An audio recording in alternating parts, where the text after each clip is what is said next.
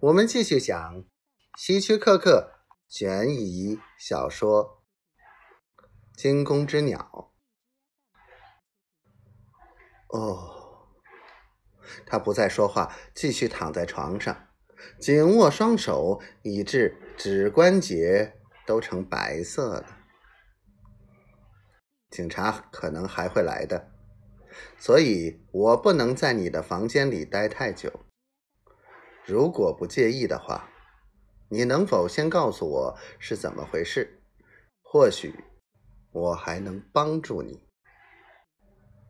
他没有吭气，沉默了好一会儿，他才对我说：“算了，没什么好说的，我就是个傻瓜。”我没有回答，静静的看着他。我真是一个傻瓜，他又重复了一遍，然后看着我。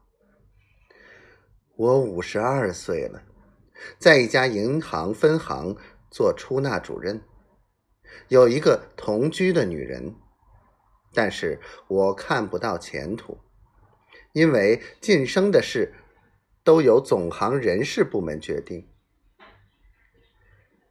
然后。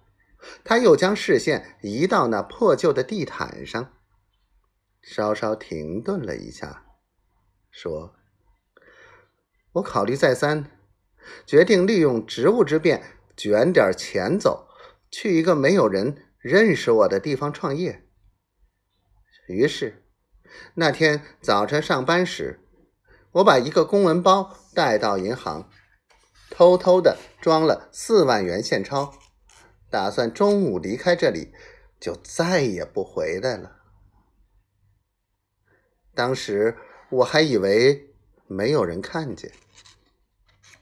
他的喉结一上一下不停的动着，可是另一个出纳就在旁边，他不吭声，一直看着我把钱拿走。当我走到外面时，他突然追了出来，还大呼小叫。然后在外面拽住我，我俩拼命抢夺那个公文包，结果他赢了，我奋力挣脱才跑掉。说着，他痛苦的闭上眼睛。从那时起，我就没有一天安生日子，几乎每天都在恐惧和逃亡中度过。真是作孽呀！